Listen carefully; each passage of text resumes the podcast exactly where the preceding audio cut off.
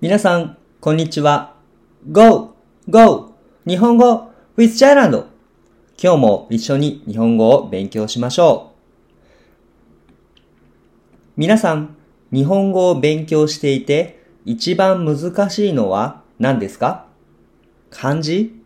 文法？敬語？今日は敬語について少し面白いエピソードを紹介します。敬語はいろいろなところで使えますが、今日はレストランの敬語です。皆さん、日本料理レストランへ行ったことがありますか？そこで店員さんはどんな言葉を使っていますか？いらっしゃいませ。Welcome to our restaurant. ありがとうございました。Thank you for coming. これらはよく聞く言葉だと思います。スクリプトを聞く前に今日の表現と問題を聞きましょう。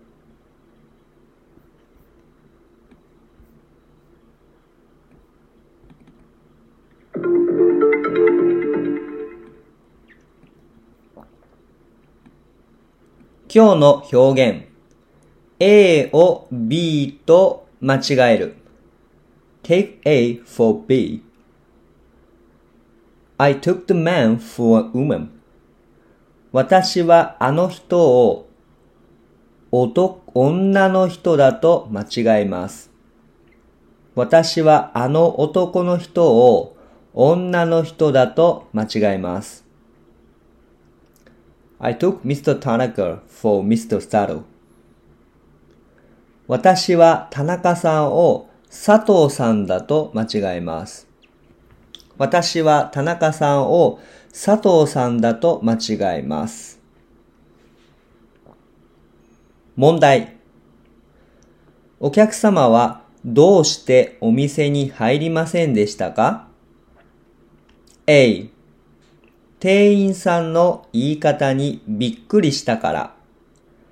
B、店員さんが外国人だったから。C、店員さんがとても丁寧に話したから。さあ、今から頑張って聞いていきましょう。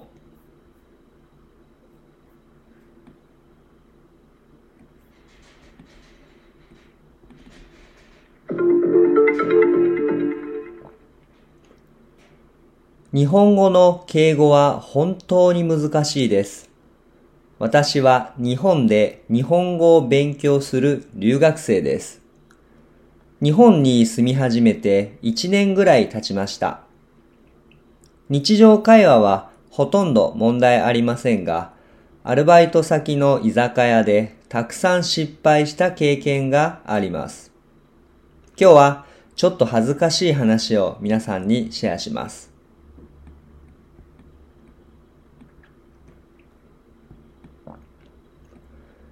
今のアルバイト先で働き始めた時、私は全然接客敬語がわかりませんでした。いらっしゃいませ。ありがとうございました。だけ知っていました。でも、お客様に丁寧に話さなければいけないと思って、こう言いました。何様ですか？本当は何名様ですか？と言うべきですね。私は何様ですか？を何名様ですか？と間違えてしまいました。私は何名様ですか？を何様ですか？と間違えてしまいました。この言い方はとても失礼なのでお客さんはびっくりしてお店に入りませんでした。その後、居酒屋のアルバイトの先輩に正しい接客敬語を教えてもらいました。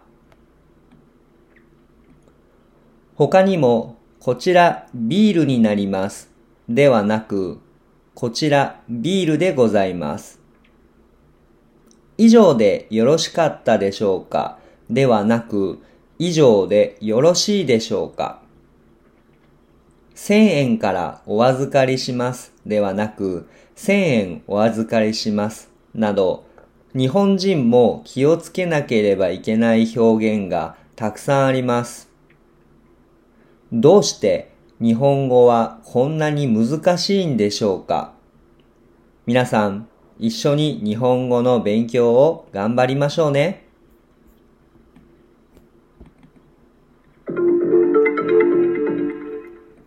はい。ということで皆さんどうだったでしょうか？ではもう一度問題を確認しましょう。問題。お客様はどうしてお店に入りませんでしたか ?A、店員さんの言い方にびっくりしたから。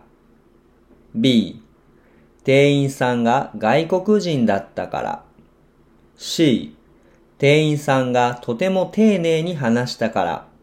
さあ、答えはどれでしょう？正解は A。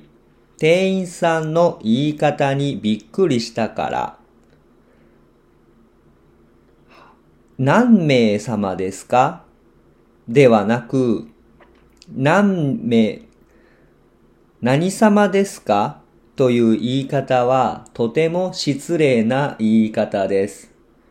本当は何名様ですか？と言わなければいけません。